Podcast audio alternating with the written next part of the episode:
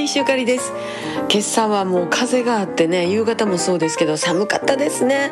まだしばらく寒いな寒いな言うて過ごさなあかんのかな。ぼちぼち皆さんお仕事始まったりしてはるんでしょうか。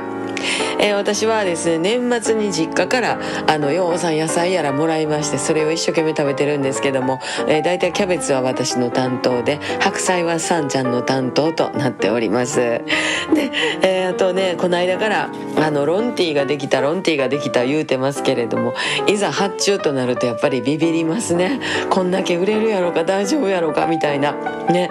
でもね今年はライブの始まりが2月ですからそこに照準を合わせていってですね長袖いるよなと思いながら。ほんでねデザインが2型あるんですよ。2月3月と順番に販売してまいります。めっちゃいいですよ。来てくださいね。さあ東京へ帰る準備もしながらゆっくり過ごしております。また明日大西ゆかりでした。